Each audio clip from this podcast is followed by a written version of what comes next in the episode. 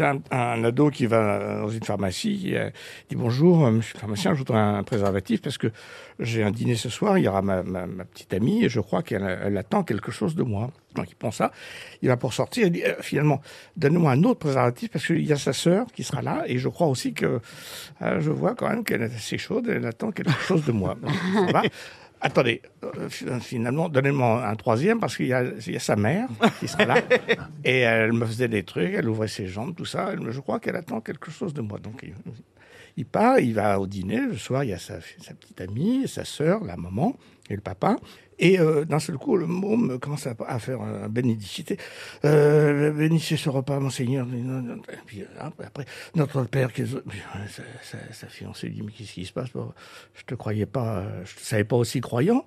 Oui, je savais pas que ton père était pharmacien. Ah, c'est mignon Elle est mignonne.